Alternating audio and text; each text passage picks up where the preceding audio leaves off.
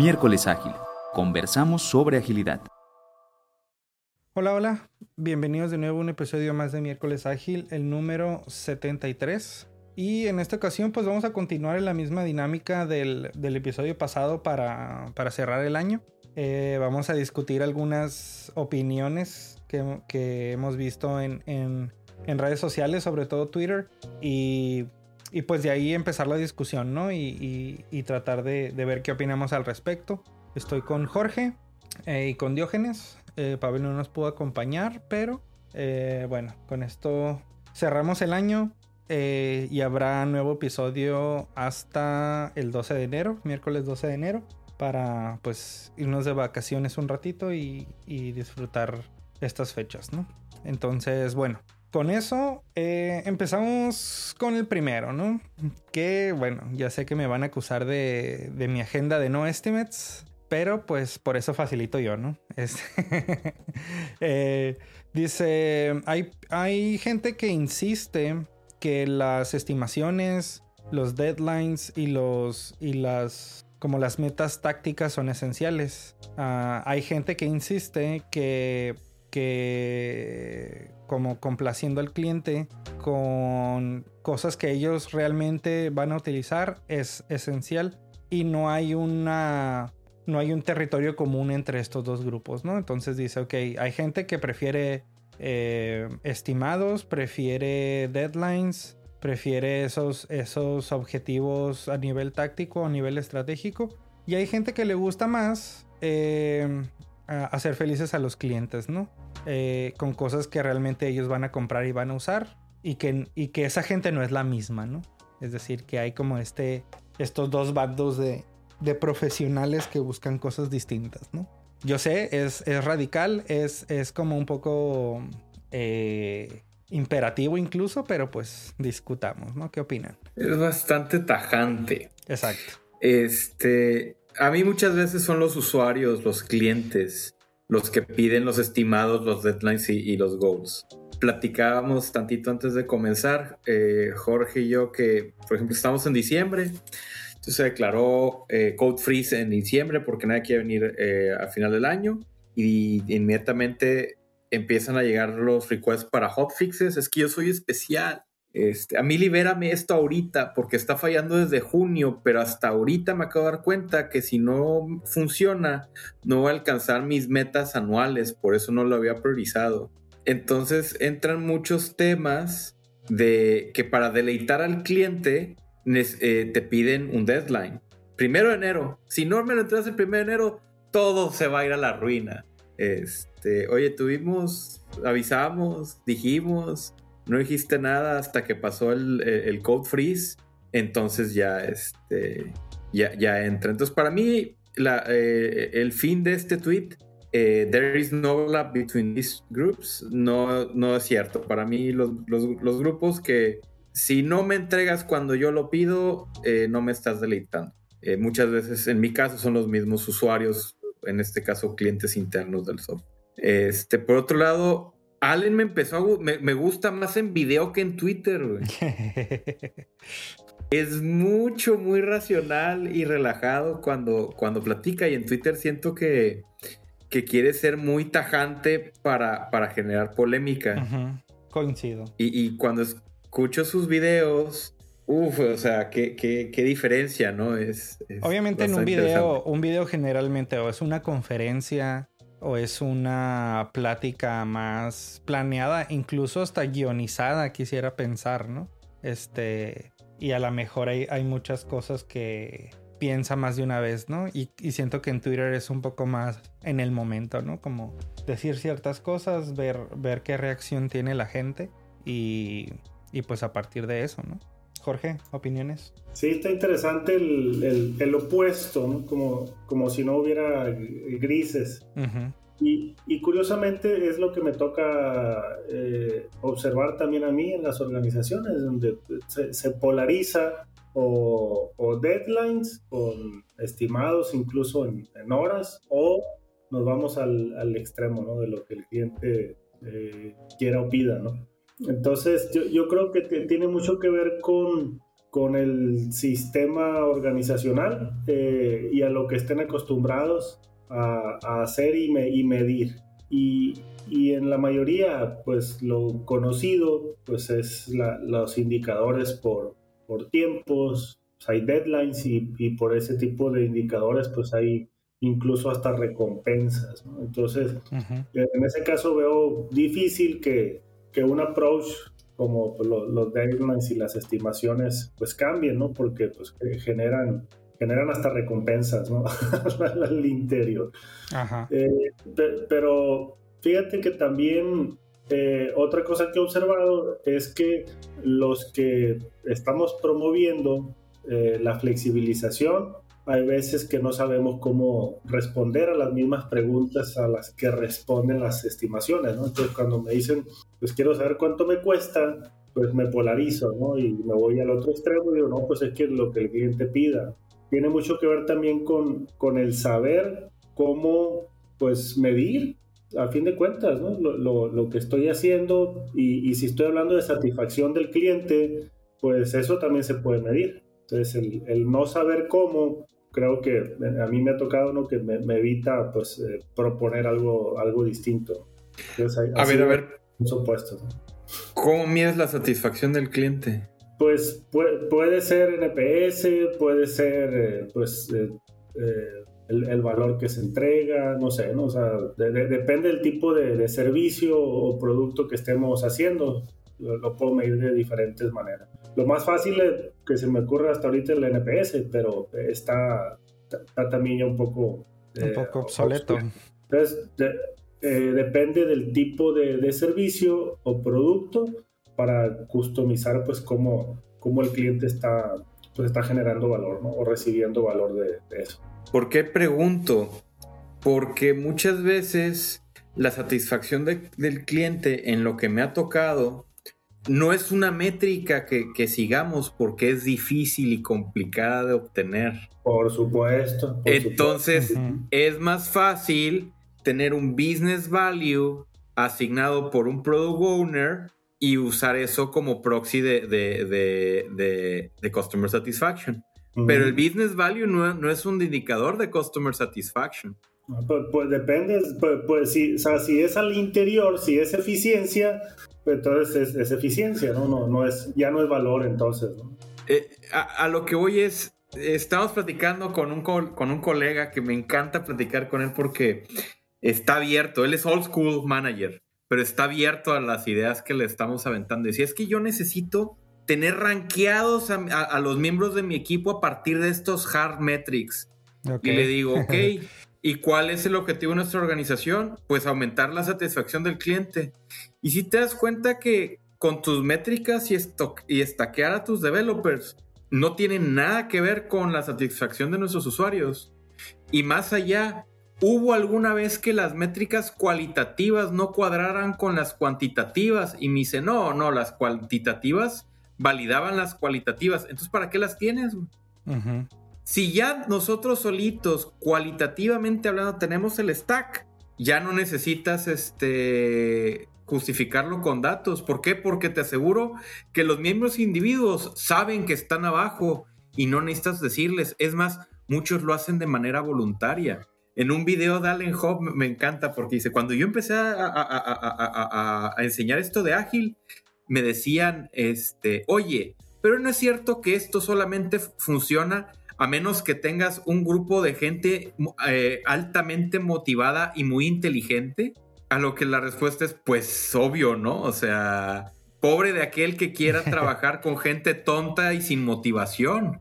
¿Qué metodología les va a funcionar? Sí, ahí, ahí llega a ser, vaya, yo creo que de repente se ha llegado a, a, formular ese requisito como algo exclusivo de la agilidad, ¿no? Y en realidad es, bueno, si quieres buenos resultados de, de quien sea, ¿no? Y en cualquier situación, pues vaya, eh, es necesario que estén motivados, que, que, estén, que estén preparados, que se sientan capaces, que estén capacitados y demás, o sea, pero vaya, pues ya. ¿Y entonces para qué quiero agilidad? Si tengo gente eficiente. Sí, es que vaya, creo que la agilidad, no sé, bueno, todos, ¿no? Bueno, quiero pensar que aquí como entendemos la agilidad como no un framework necesariamente o únicamente para mejorar el performance, entre comillas, de los individuos, ¿no? O sea, eh, va mucho más allá, pues, pero vaya, es, difícil de explicar. ¿no? Y, ahí está el tema, ¿no? cuando no, no, lo sabemos explicar, este, pues no, no, hay una forma adicional, ¿no? O sea, entonces, y, y, lo, que, lo que sí se entiende, pues es la forma convencional de, de medir y de racionalizar. Así es. Pero sí, somos nosotros, desde mi punto de vista, los que muchas veces no, no sabemos explicarlo o, proponer alternativas, ¿no? Muy bien. Y, y, nos vamos a, a, lo, a lo, romántico de la agilidad, ¿no? Sí, es flexible, es adaptable, pues sí, pues, pero ¿cómo mido, no? A fin de cuentas, ¿no? ¿Cómo, me doy cuenta si el cliente está satisfecho? ¿Cómo me doy cuenta si la empresa eh, es rentable? Eh, ¿Cómo me doy cuenta si estoy impactando al ambiente, si me quiero ir más allá, ¿no? A la sociedad, pues de alguna forma lo tengo que censar, y, de alguna forma creo que también se, se, le ha achacado a la agilidad esa responsabilidad de alguna manera, ¿no? Si dices, porque siento que esa fue un poco la pregunta de follow-up, ¿no? O sea, la agilidad busca deleitar al cliente, ¿no? Eh, y colaborar con el cliente y demás, pero ¿cómo lo mides? Y siento que es ahí donde la agilidad realmente no te da una respuesta prescriptiva, al menos, ¿no?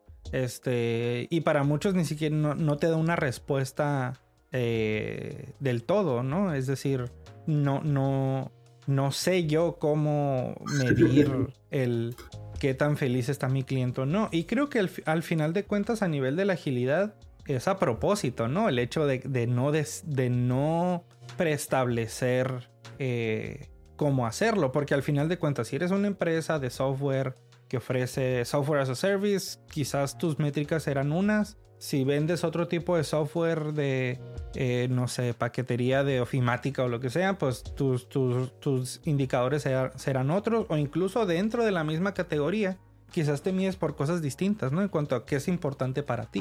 Em, pero vaya, es, es, es difícil y creo que el punto original acá del, del comentario es el, la parte de qué tan peleado está, o al menos propone este tweet que está, el tener estimaciones y tener algo un poquito más, entre comillas, tradicional contra preocuparte por, por deleitar a tu, a tu cliente, ¿no? Y, y creo que también estoy semi de acuerdo, pero en mucho de eso no estoy tan de acuerdo, ¿no? Creo que y, me ha pasado en conversaciones que últimamente he tenido en el trabajo, ¿no? Cuando me dicen, es que eso de la agilidad, ¿no? Como que ese anarquismo, ese, esos, esas cosas de hippies, casi, casi, ¿no? Y me dicen, es que no podemos, es que no podemos no tener un, un, plan, no, no, podemos no tener una visión. Y es como que, espérate, o sea, no sé quién te dijo que agilidad era eso, pero agilidad no es eso. O es que aquí no podemos dejar de tener procesos, por ejemplo, ¿no? Y es como, a ver, agilidad no implica eh, dejar de tener procesos o, de alguna forma promover el anarquismo organizacional, ¿no? Es incluso mucho más difícil, mucho requiere más disciplina, requiere más de otros skills, ¿no? Y creo que por ahí viene ah, algo de esa como división que se hace, ¿no? Porque al final si alguien que no es tan eh, que no está tan familiarizado con la agilidad lee este tipo de tweets, pues hace esa dicotomía, ¿no? Dice, ok, quiero ser organizado, quiero tener deadlines, quiero tener metas, no puedo ser ágil, no puedo, no puedo implementar agilidad porque eso es lo contrario, ¿no? Eh, cuando, cuando ven este tipo de, por ejemplo, gente influyente, ¿no? Que, que hace ese tipo de, de comentarios, ¿no? Entonces, creo que hay que tener cuidado con eso. Aquí recordando que la única métrica o medida que propone el, el manifiesto ágil es working, es software funcionando como la principal medida de progreso. De, mm. progreso. De progreso, ajá. no de valor, ¿no? Y es, pero es la única, pero no propone nada más. Es la única, es la única medida que propone. así es, y, y, y, queda insuficiente también, ¿no? Para, para este todo lo demás, sí, sí, sí, todo lo demás viene por encima de eso. Entonces, este, eh, nuestra prioridad es satisfacer al cliente a través de la entrega continua y temprana de, de, valor por medio de software. Es decir, todo lo que hablamos de métricas que, como dice Jorge, debemos de medirlo, de alguna manera tenemos que dar resultados, tenemos que comparar dónde empezamos, contra dónde vamos y hacia dónde queremos llegar. Estoy completamente de acuerdo, pero eso ya va por encima de la agilidad. Ya son cosas que nosotros le metemos para completarlas. Y es donde el problema de los puristas, que, el puri, que, que si nos vamos al purismo y lo que dice el manifiesto, no te habla de procesos, entonces se, se sí eh, se, se, pervierte en que hay, hay, hay, el coach que dice, no, no, no tengamos ningún proceso, no tengamos ninguna base, no hagamos... Pero vaya, si estuviéramos hablando de alguien purista, por ejemplo, en este caso, pues estaría diciendo, simple y sencillamente produce software, ¿no? Eh, ¿Qué tanto valor tiene ese software? Pues vaya, está, estás mostrando progreso eh, terminando software, ¿no? Eh, haciendo cosas. Y creo que aquí habla acerca de deleitar al cliente, que, Que, el, que, el, que el manifiesto no necesariamente lo cubre. El manifiesto asume que la forma de deleitar al cliente es producir software funcionando. Ahora, alguien te podría decir, aquí dice. funcionando. Sí, sí, sí. O sea, e, es por eso, con lo que acabas de leer, que es uno de los, de los principios, ¿no? Que dice, eh, entregas continuas de software funcionando y demás. Pero, pero al final creo que la clave está en ese funcionando, ¿no? ¿Qué, qué significa funcionando? Significa que no tenga, no tenga voz. Nada más. Significa que. sí, o sea, significa que. o significa que eh, el cliente lo utiliza. No, simplemente no que funcione, sino que el cliente lo utilice, que le encuentre valor, etcétera, etcétera, ¿no? ¿Qué significa funcionando, vaya? Entonces creo que ahí también es ambiguo a propósito, porque ahorita el software sabemos que una forma un poco más ágil de verlo es pues muy bien que terminaste, muy bien que terminaste a tiempo, muy bien que terminaste en el sprint, por ejemplo, pero si nadie, si nadie está usando esa funcionalidad que hiciste, no, no, no hay ningún tipo de valor, ¿no? Eh, ha ido evolucionando hacia eso. Entonces, el, el software funcionando quizás nos hemos quedado mucho en la industria en el sentido literal, ¿no? Más allá de decir, ok, funcionando para quién, qué significa funcionando y demás, ¿no? Y unas, eh, algunas de las, de las críticas que también hay sobre el agilismo es limitarse a, a los propios métodos y principios ágiles, como si fuera suficiente y, y, y no ver todo el envolvente que debe de haber alrededor para poder agregar valor al, negocio, a los equipos, a los clientes, ni se diga a la sociedad. Entonces, eh, creo que está muy relacionado ¿no? Eh, eh, esa parte y, se pierde muchas veces pues, los, indicadores, pues la cercanía con el, con el cliente, este, el valor de negocio, los procesos, la, estandarización, que a veces pues, también es, es, importante. ¿no? Muy bien. Sigamos adelante, vamos a ver qué, qué otro tema tenemos por acá. Ok, Ron Jeffries, eh, inventor de, o, la, de los primeros que propuso el concepto del story point, ¿no? Incluso él dice, bueno, no soy tan adepto de, los, de los puntos, pero no es porque no funcionen. Eh, pueden servir bien para estimar capacidad, pero creo que son peligrosos, son ineficientes, pero creo que funcionan. este, ¿qué opinión tienen sobre story points y todo eso? Buen punto, sí, y, coincido ¿no? en que eh, pueden funcionar dependiendo del, uso que le estemos dando, ¿no? Y, el entendimiento también de, la relatividad, ¿no? la estimación relativa. Porque pues, me, ha tocado ver ejemplos en donde se utilizan, bueno, donde se usa el término story points y resulta que pues eh, los developers estiman sus puntos y los testers sus puntos y los suman. A ver, de tres puntos de development y dos puntos de QA. Entonces es de cinco points. Vamos a sumar. Y, hay una, pero, con una seguridad y, una eh, usabilidad fluida, ¿no? De, la dinámica. Y, resulta, pues sí, ¿no? pues, están usando pues, story points, pero cada, quien los estima por su cuenta, ¿no? Cada silo hace su estimación y lo suman al final. Y, la otra es pues cuando pues digo pues tres, tres días es igual a, cinco story points. A dos días es, es, son, son tres y un día pues es uno. Entonces hago, hago la traducción de la estimación absoluta al, al, story point cuando, cuando no necesariamente hay una traducción. ¿Y tus, y tus días son de 8, de 6, de 20, o de 24 horas? Con, ida al baño o sin ida al baño. Así, por favor.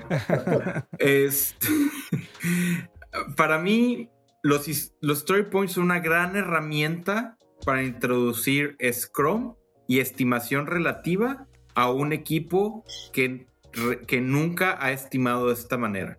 Tiene su momento y su lugar. Cuando tienes un equipo que viene de horas, eh, hacerle un baseline de story points y explicar que los story points son una medida relativa y todo el ejercicio del, lavado de datos, eh, para mí funciona muy bien.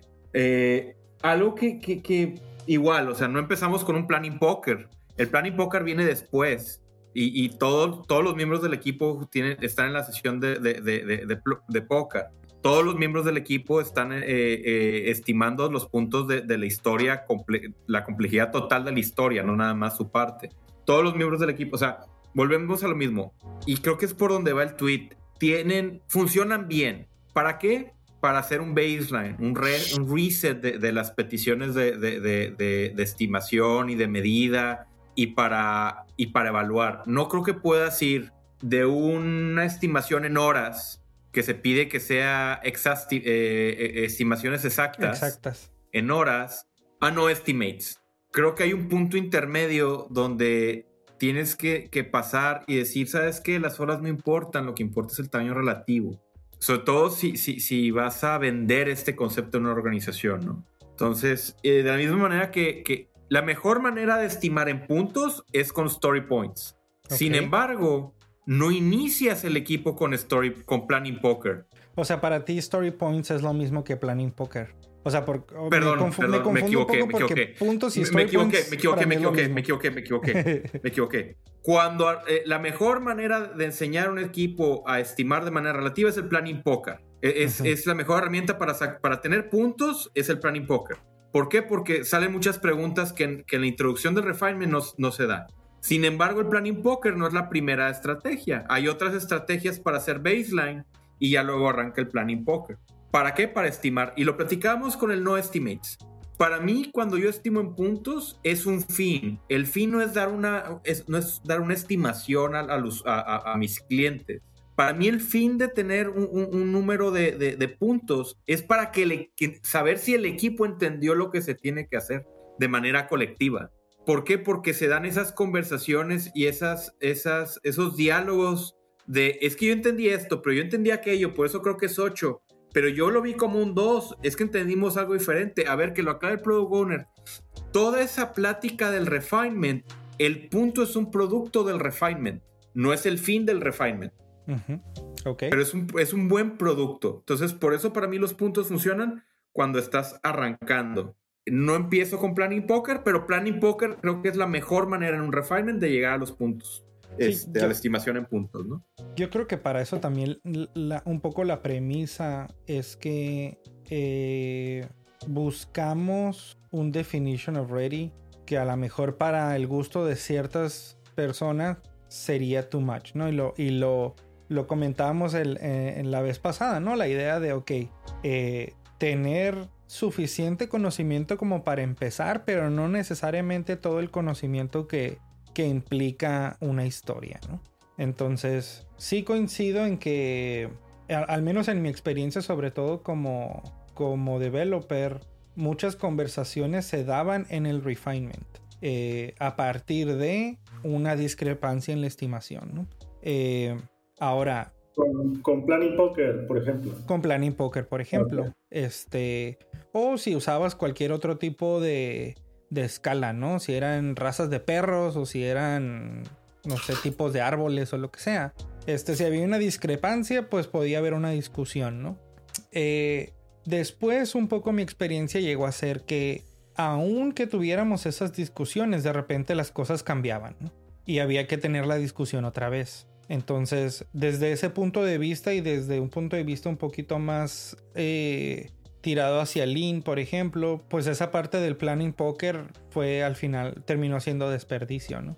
¿Por qué? Porque pudimos haber discutido lo suficiente como para empezar y haber descubierto lo demás a cómo íbamos, eh, digamos, retardar lo más, lo más posible ese tipo de, de, descubrimientos, ¿no? En donde, bueno, a lo mejor y al, no tener ciertos supuestos o ciertas, cierto baseline de lo que es la totalidad del requerimiento, pues podría ser un poquito más eficiente, ¿no?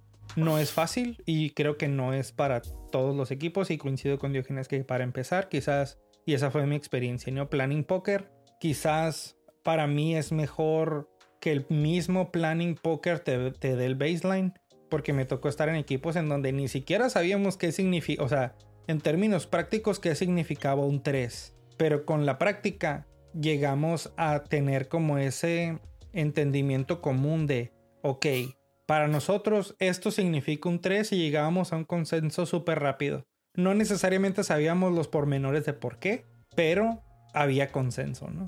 Entonces, ya después puedes decir, bueno, quién sabe, ¿no? A lo mejor realmente no lo había porque para ti es un 3 por unas razones y para otros es un 3 por otras razones distintas. Pero, vaya, era, un buen, una buena dinámica para establecer un, una base y ya de ahí decir, bueno, los 8, por ejemplo, son cosas que hay que partir porque pues generalmente toman más de un sprint, por ejemplo. Entonces buscamos tener unos y doses, por ejemplo. Entonces, eh, y de ahí te vas, ¿no?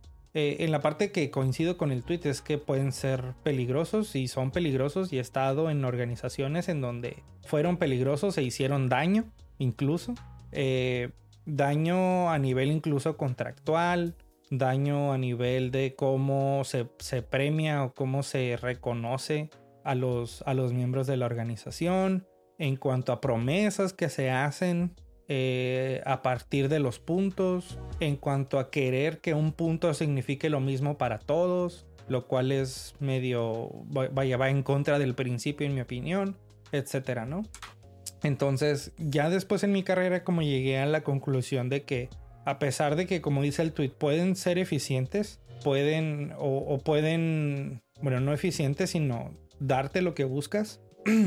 ya después yo llegué a la conclusión de que es más el mal que causan que el beneficio que le da un equipo, ¿no?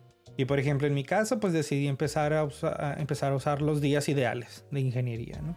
Es decir, si fueras a trabajar en esto sin interrupciones, ¿cuánto crees que te tomaría, ¿no? En, términos de días. Lo que sí me gustó preservar fue la, secuencia Fibonacci, porque la secuencia Fibonacci a mayor incertidumbre, es decir, en cuanto más grande sea el número, de alguna forma mayor hace tu, buffer si lo quieres ver así, ¿no? O tu, tu decir, ok, si, si no es un 5, pues va a ser un 8. Y si no es un 8, va a ser un 13, es decir, el salto es más, grande. Si es un 3, si no es un 13 va a ser un 21. Entonces, en lugar de estar decidiendo si es un 7 o un 8, es mucho más eficiente desde mi punto de vista decir, ok, no es tanto como un 13. Entonces vamos a ponerle, vamos a ponerle 8, ¿no? Por ejemplo. Eh, y de esa forma, creo que también tiene que darse ese como estado mental tanto de la organización como del equipo de decir, a ver, son estimaciones, no queremos esa actitud. Este, habrá estimaciones que se queden cortas, habrá estimaciones que, que sean más de lo que realmente se hace. Ya está bien, ¿no? Las cosas se van a balancear al final. Eh, pero creo que es difícil llegar a ese punto porque a mí también me tocó una muy buena experiencia trabajar con un liderazgo que decía, ok, o sea, las estimaciones son eso. Este, si se tarda más de lo que estimamos, pues vaya, a lo mejor descubrimos cosas, a lo mejor y, ahí decidimos qué hacer, ¿no? Pero pues no, no es en todos lados, ¿no? Jorge, ¿alguna opinión? Sí, y, a fin de cuentas, pues, ¿para qué se quiere una estimación? Entonces, el, el, entender para qué estimar creo que es clave.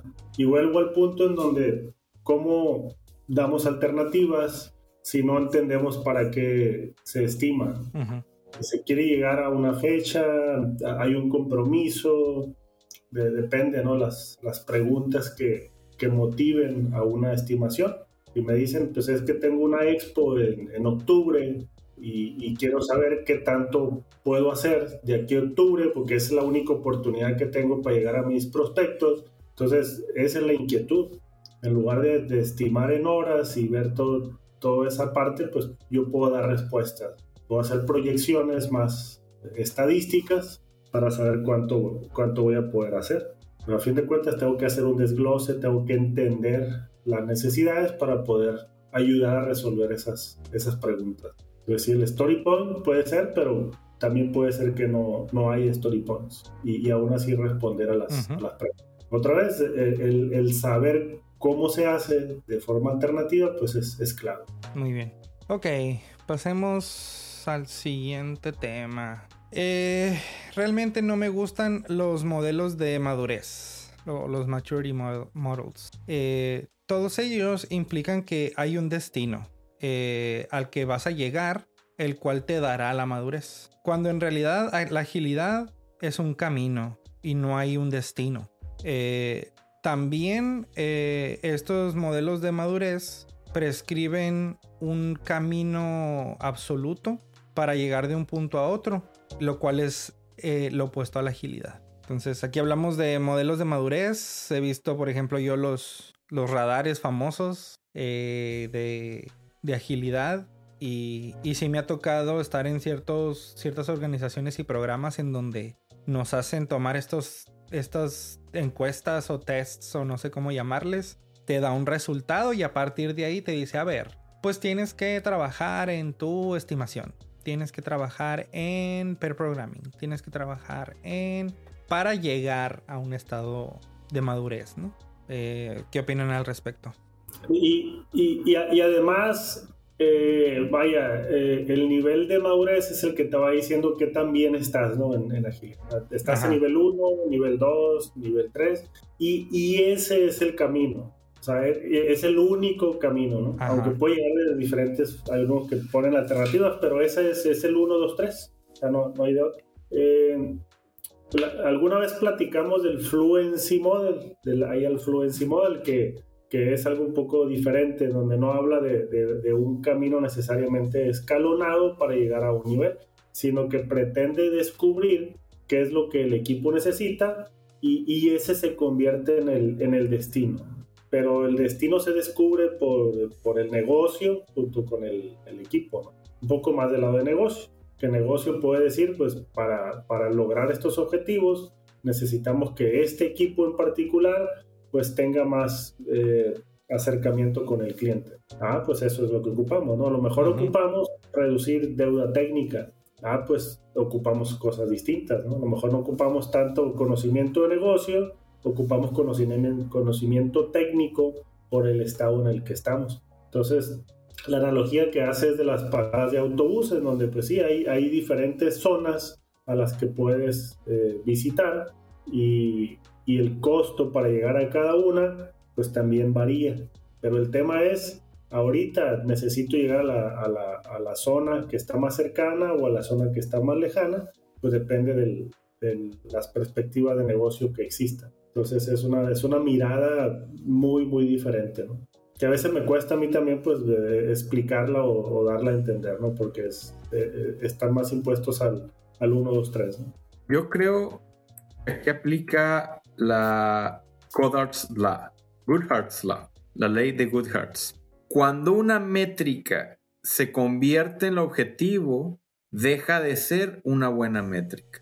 ¿Qué pasa? Siempre que, tocamos el tema de métricas, este, yo regreso al punto.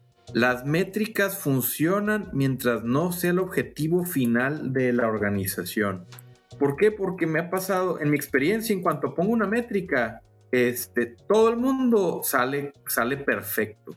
¿Por qué? Porque aprenden a medirla. Hablaba, veía un tweet, eh, creo que no lo vamos a platicar aquí, pero decía, en Gira cuando no le pones puntos, eh, automáticamente tu, tu, tu objetivo tu, o tu, tu, certeza es de 100.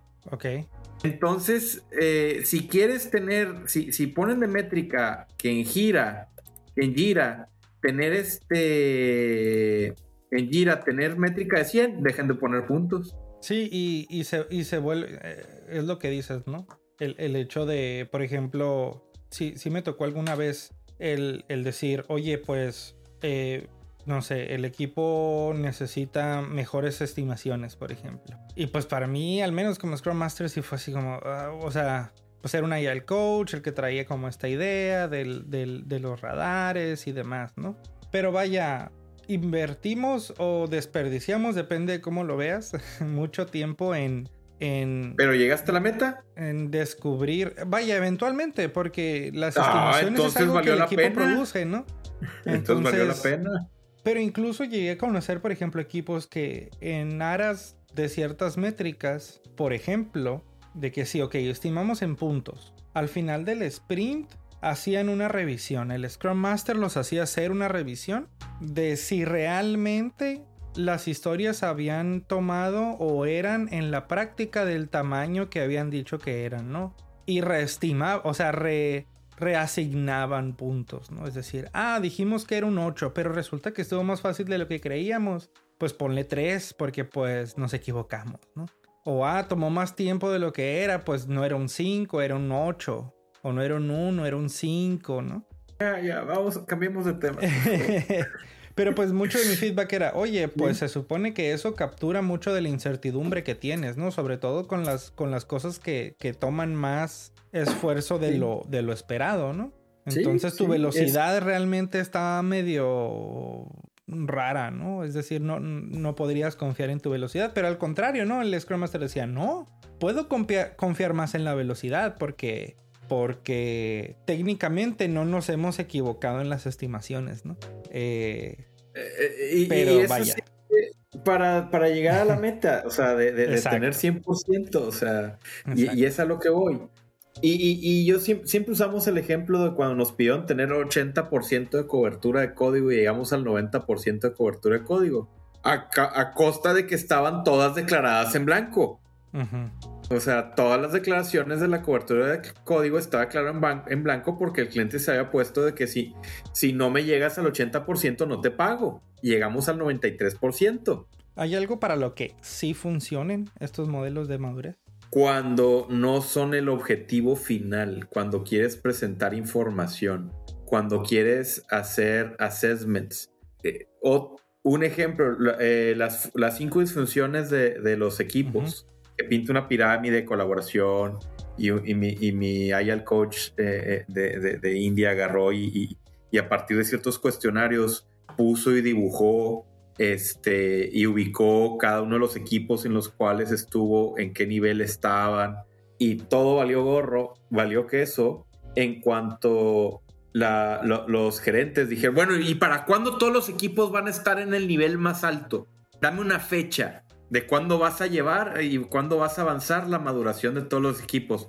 A partir de ahí le dieron una meta al pobre, al, al coach, el al coach pues ya a la semana ya los tenía todos hasta arriba entregando con la misma calidad de antes, ¿no? Entonces, pues. en cuanto convirtieron una, una medida que daba retroalimentación a los equipos en un objetivo, en una meta. Sí, ya, ah, ya se, pervirtió todo, ¿no? Se, se distorsionó. Okay. ¿Cuándo funciona? Cuando el objetivo deja de ser servir al equipo. Perdón, cuando el objetivo es servir al equipo y el equipo lo utiliza como una medida de, de retrospección es la utilidad. ¿Cuándo deja de ser útil? En cuanto se vuelve una métrica organizacional.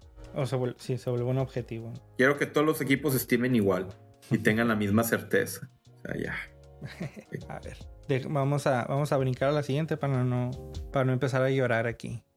este, una compañía que tiene una cultura de mejora continua a nivel colectivo es inherentemente peligrosa para gente que quiere obtener el crédito por las cosas de manera solitaria, ¿no? De manera egoísta, digamos. Pues claro, este, sin incendios no hay héroes. Que muchos, eso es lo que me ha tocado ver a mí como causas de, gente que se baja de, estos entornos, ya que pues no, no, bueno, no se motiva tanto los incentivos individuales. Entonces, eh, aunque hay, y, es otro ejemplo de, extremos, ¿no? Porque cuando por, para, para promover la agilidad se hacen eh, pues, metas grupales y se pierde de vista el reconocimiento individual, pues se cae en un extremo desde mi punto de vista, ¿no? O sea, no, no, no quiero decir que, que, se premie de forma individual y, y, no lo veo tampoco mal, el tema es cómo lo asociamos, ¿no? Con los, con los incentivos. Entonces, cuando eso pasa, se llega a un extremo en donde se, se deja de lado el reconocimiento individual, entonces pues, pues a, esa gente pues no le va a gustar. Aquellos que les gusta el reconocimiento y que no lo veo necesariamente malo, pues se, bajan. en, mi caso, por ejemplo, lo veo, ¿no? De, eh, estamos en una organización que, que premia, en mi opinión, más el, el, el performance a nivel individual. Este, y llega a haber cuestiones en donde se hace evidente, ¿no? La, la falta de colaboración no porque no sepamos que necesitamos colaborar, sino porque a veces se ve como no conveniente, ¿no? Es decir, eh, ¿cómo vamos a compartir, por ejemplo, una Epic entre dos equipos diferentes? No, no, e, eso no puede suceder, ¿no? Porque no podemos definir quién es, qué equipo es el dueño, ¿no? O qué, este, o incluso qué individuo es el dueño de, de, eso que se tiene que hacer, ¿no? Y lo veo como una buena práctica, sobre todo para, para ingenieros entry level que quieren progresar hacia niveles de, de más experiencia o incluso a niveles de management. El hecho de decir, a ver, pues tomemos a alguien que, que lidere o que facilite lo que va a pasar con este epic o con este feature, ¿no? Este, les da, les da exposición a ciertas cosas, les da como más callo para este, enfrentar ciertas situaciones que eventualmente en, en su carrera eh, tendrán que resolver ya con un título más prominente, ¿no? Y lo veo como una buena práctica, ¿no? Pero a, pero a partir de eso, que la colaboración se vea afectada o que las recompensas vayan en, en, en función de, de, que eres dueño, creo que hay, hay una falla. Eh, vaya, si la organización dice así es como lo quiero hacer y reconozco que toda mi organización así va a funcionar, está bien, ¿no?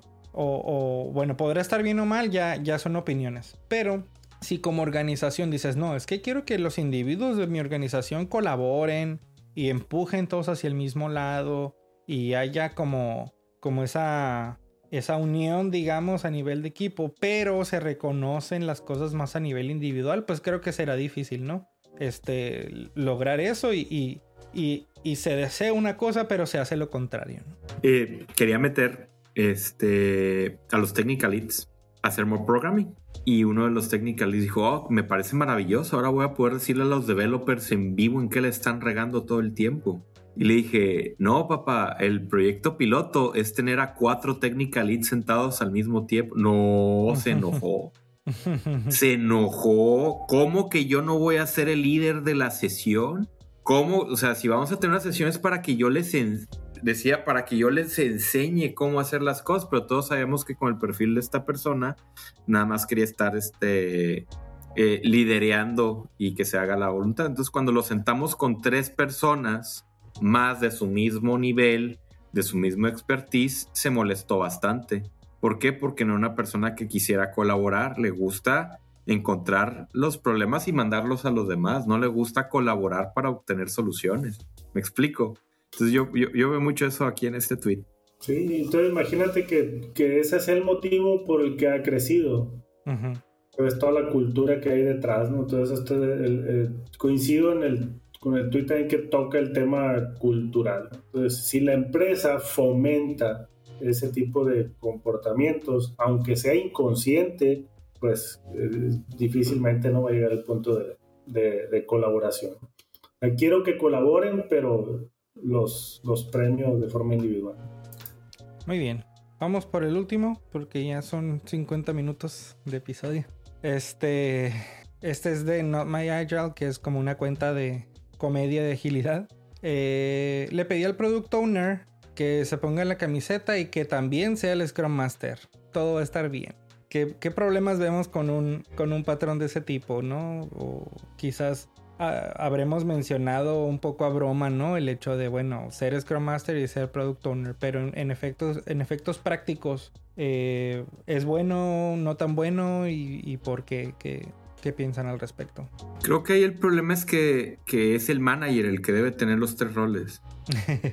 y developer también. Este, a mí me pasa, lo he platicado mucho, yo sufro mucho porque soy el product owner, el scrum master y era el, el manager del equipo y, no, o sea, me rendí porque es bastante limitado, o sea, la sola presencia de, de estar ahí como manager es, no vi una manera de ser agilista con el equipo que yo manejo.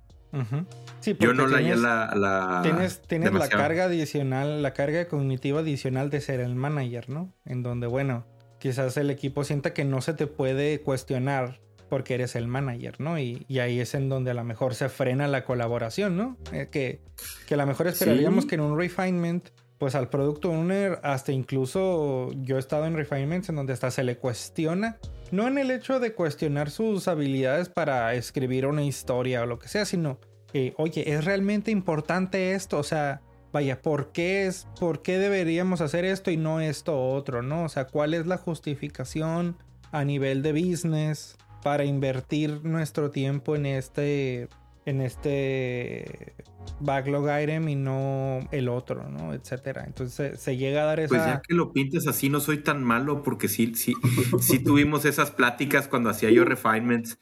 Este, pero, pero sí, o sea, e, es complicado tener los dos roles. Ahora, recordemos que son roles, que, ya no son posiciones de trabajo según las guías actuales, ¿no?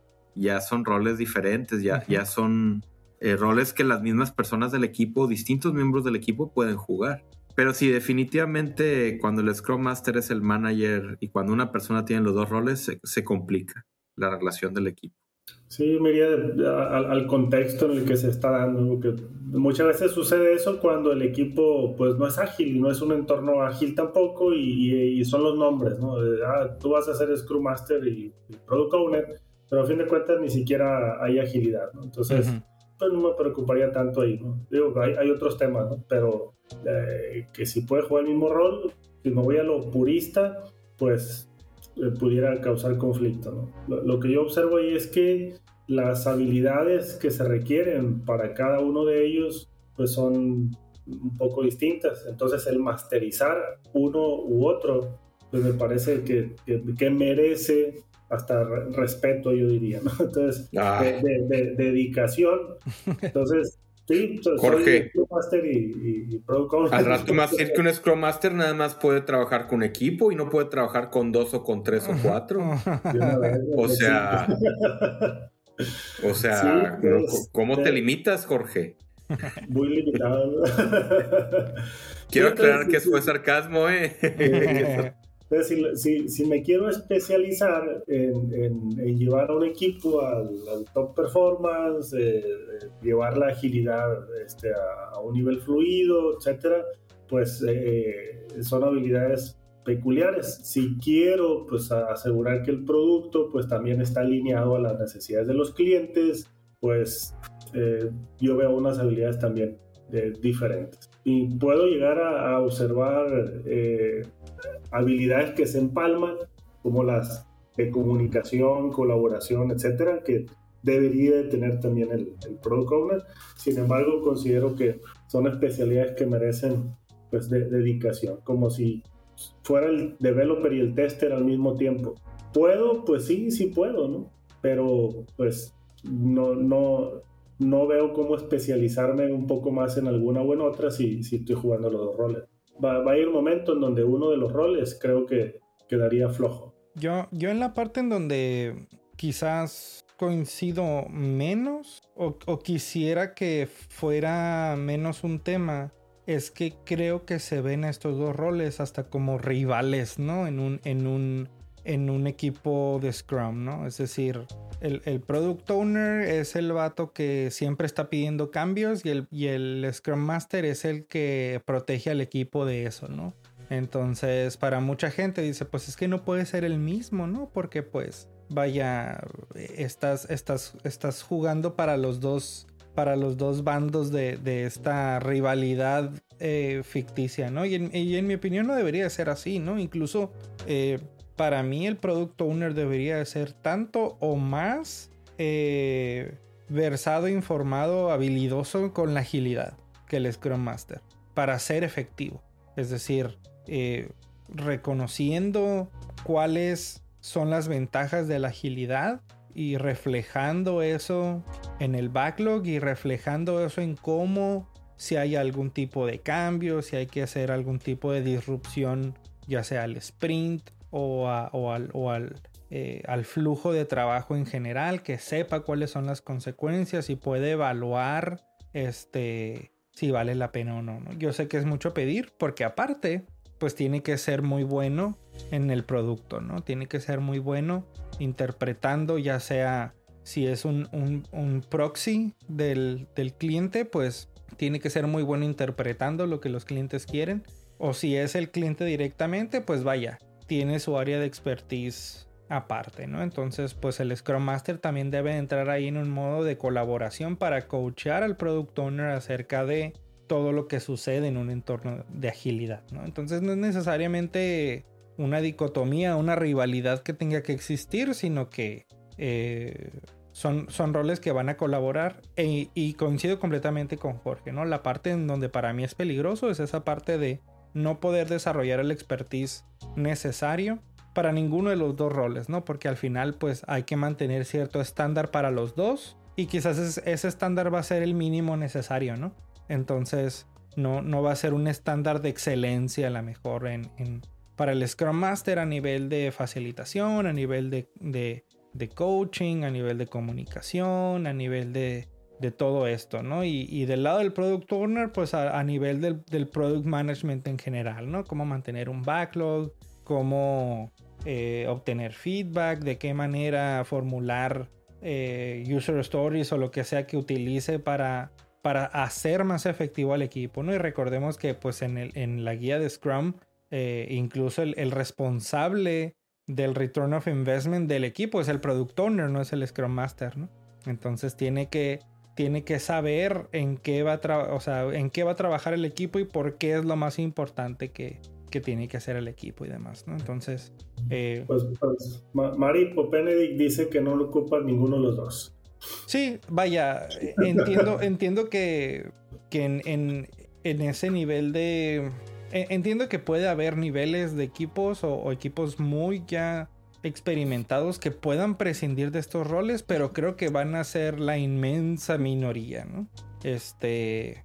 Creo que es más fácil deshacerte de o, no necesitar QAs, por ejemplo, que no necesitar la figura del, del representante del producto, el representante del cliente, ¿no? Porque bajo, bajo las propuestas de la propuesta de, de Mary dice que pues incluso hasta los mismos ingenieros o developers serán los que irán a, recolectar el feedback, irán a recolectar la información que necesitan, ¿no? Y para mí en el mundo real, difícilmente los ingenieros o todos los ingenieros en un equipo tienen esos skills. Eh, habrá quienes sí, habrá quienes, vaya, sean muy buenos ingenieros, sean muy buenos comunicando, sean muy buenos eh, interpretando el feedback de, los clientes, pero creo que otra vez, ¿no? Serán inmensamente una, una minoría, ¿no? Inmensa. Comparado con el, el, ingeniero que dice, no, tú tráeme lo que yo tengo que hacer y yo lo hago y te lo doy, ¿no? Y, menos con estos frameworks, ¿no? Que, que separan los roles. Exactamente, o sea, y, que se vuelven tan populares. ¿no? yo soy developer, a mí Exacto. No, y, creo que es sano, ¿no? Porque al final de cuentas, como, imagínate como developer, ¿no? Decir, oye, pues tengo que, tengo que tener excelencia en el desarrollo, ¿no? Tengo que automatizar, tengo que tener mis pipelines al fregazo para poder liberar continuamente todavía tengo que tener tiempo para ir con los clientes, preguntarles qué quieren, platicar con ellos. Tengo que tener la habilidad de interpretar qué es lo que me están diciendo, trasladarlo a requerimientos de software. Este, creo, creo que es un poco demasiado. Eh, eh, más, más por el hecho de, no tanto por el hecho de que no haya personas que lo puedan hacer, estoy seguro de que hay personas que lo puedan hacer, pero creo que el grueso de la industria busca esa especialización, ¿no? Es decir, un developer quizás es developer porque no le interesa y no le gusta ir a hablar con los clientes, ¿no? Y le interesa que le den un problema para resolver y, el resolverlo, no necesariamente buscar los problemas que tiene que resolver, ¿no? Hablando de un ingeniero, por ejemplo, de un entry level, ¿no? Ya ya cuando tienen cierto nivel de seniority, pues sí, ¿no? Habrá que pedirles, oye, pues ahora te toca buscar, ¿no? Buscar qué es lo que tenemos que hacer a lo mejor a nivel de deuda técnica o de otras cosas, hablar con el product owner ah, o product manager o cualquier, cualquiera que sea el rol, ¿no? Pero, pero sí creo que, vaya, idealmente estoy de acuerdo porque, mm, vaya, creo que la, propuesta de, de, de Mary Poppins, pues creo que incluso se llama así, ¿no? Lean Software Development que, es completamente orientada a, minimizar, incluso a eliminar el desperdicio, ¿no? Y los roles de Scrum Master, de Product Owner, de Program Manager, Technical Program Manager, etcétera, esencialmente y estrictamente son desperdicio. Desperdicio. Exacto. estrictamente son desperdicio. Ahora habremos quienes digamos que es desperdicio necesario, porque pues eh, hay trabajo que hacer y quizás los ingenieros o no estarán felices de hacerlo o simple y sencillamente no sabrán cómo hacerlo, ¿no? Entonces, eh, pues ahí está. Eh, y bueno, yo creo que con eso terminamos. Tenemos una hora de episodio. Este es bastante interesante. Eh, de nuevo, último episodio del 2022. Regresamos el miércoles 12 de enero con otro episodio. Por lo pronto, muchas gracias por acompañarnos a lo largo de todo el año. Espero que les haya gustado el episodio y nos vemos el siguiente año. Gracias, hasta luego. Felices fiestas y muchas gracias por todo, señores. Gracias por escucharnos. Esperamos que te haya gustado el episodio. Únete a la conversación. Visita miércolesagil.com para más información y déjanos tus comentarios. Síguenos en redes sociales y suscríbete a nuestro contenido en las principales plataformas de streaming como Spotify, Apple Podcasts y YouTube. Encuentra todos los enlaces en miércolesagil.com diagonal seguir. Miércoles Ágil. Conversamos sobre agilidad.